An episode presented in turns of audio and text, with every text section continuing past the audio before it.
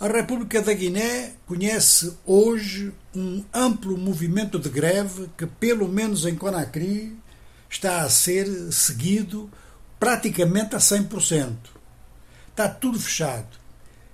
O apelo das centrais sindicais era a greve do setor público, privado e informal, o que é sempre um setor muito difícil no sentido de acompanhar movimentos de protesto, movimentos de greve bancos, o comércio de uma forma geral, a atividade do dia a dia de Conakry, para quem conhece aquela cidade ou outras cidades parecidas na costa oeste africana, sabe muito bem o que significa uma cidade desse tipo que tenha realmente paralisado. Motivos da greve são dois, e são dois que raramente aparecem juntos nestas reivindicações. Um a diminuição dos preços dos produtos alimentares, produtos de primeira necessidade.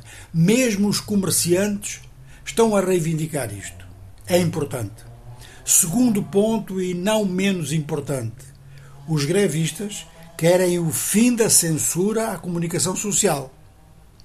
Este segundo ponto, que é o tal que eu referi como raro em reivindicações sindicais, começa a transformar-se em absolutamente vital para impedir que os governos façam aquilo que lhes dá na cabeça, inclusive prorrogar mandatos ou acabar por transferir o poder de forma ilegal, aumentar os preços ou deixá-los subir eh, por completa negligência na vida económica e, enfim, porque eh, a censura à mídia, a pressão sobre a mídia para que não fale livremente, faz parte de esquemas que muito simplesmente se chamam, e não vamos entrar em subterfúgios, ditadura. E isso cria medo nas nossas sociedades. De maneira que este movimento que está em curso na República da Guiné e de que temos informações mais detalhadas sobre a capital Conakry, é um movimento que está a fazer falta com estas mesmas componentes em muitos outros países africanos, incluindo alguns palopes.